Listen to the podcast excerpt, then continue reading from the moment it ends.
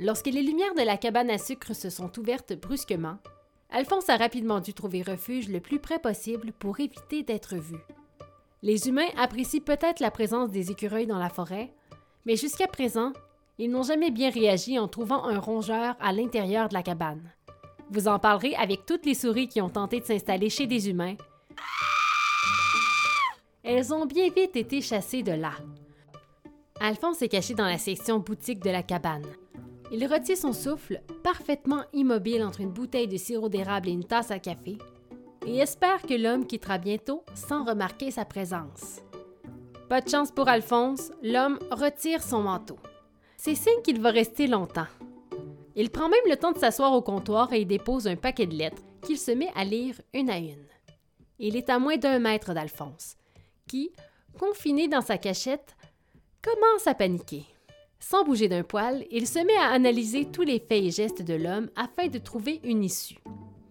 En fin détective, Alphonse remarque que toutes les lettres sont adressées à la même personne. Il apprend alors que l'humain se nomme Gabriel. C'est un beau nom pour un humain. Alphonse trouve même que ça lui va bien. Déconcentré par sa découverte, Alphonse est soudainement un peu moins prudent. Sa patte arrière percute la tasse qui se met à pencher dangereusement vers le côté. Alphonse s'imagine le pire arriver.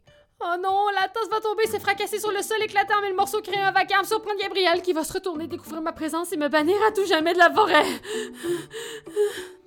Par miracle, rien de tout ça n'arrive, car Alphonse, du bout des pattes, réussit à rattraper la tasse avant que celle-ci ne percute autre chose. Toutefois, le bruit suffit à Gabriel pour se retourner. Il se lève et se dirige tout droit vers Alphonse, qui tremble comme une feuille derrière les bouteilles.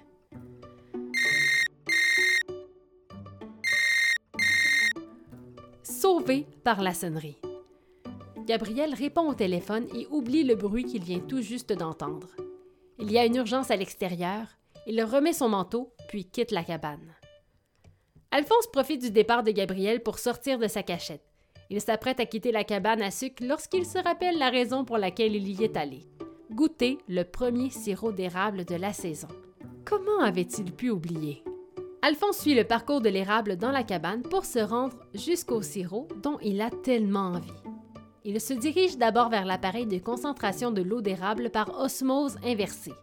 Cette machine avec un nom compliqué est importante dans le processus de transformation du sirop d'érable car elle augmente le taux de sucre dans la sève et permet au producteur de diminuer le temps d'ébullition. Tout est sous contrôle. L'ébullition se fait dans l'évaporateur. C'est un grand réservoir de métal où la sève des érables est bouillie pendant très longtemps. On fait bouillir la sève pour faire évaporer l'eau et concentrer le sucre qu'elle renferme. Après avoir franchi cette étape, on peut officiellement dire qu'on a du sirop d'érable. À cette étape-ci de la saison, le sirop est de couleur claire. Sa saveur est douce et délicate.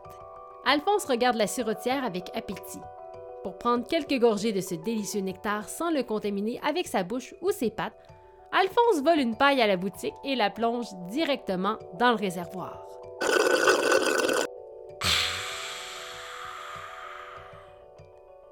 Oh mon Dieu!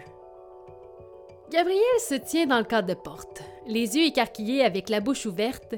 Il laisse tomber son téléphone sur le sol en voyant Alphonse penché sur la sirotière. L'écureuil qui l'a surpris le matin même près d'une fuite est en train de boire du sirop d'érable avec une paille. Alphonse, ne sachant pas trop comment réagir, tente le tout pour le tout. Il lâche la paille et lui fait son plus beau sourire. Non, non, non. Gabriel prend Alphonse dans ses mains et le dépose à l'extérieur de la cabane. Alphonse fait quelques pas vers la forêt, puis se retourne vers Gabriel, les yeux pleins d'espoir.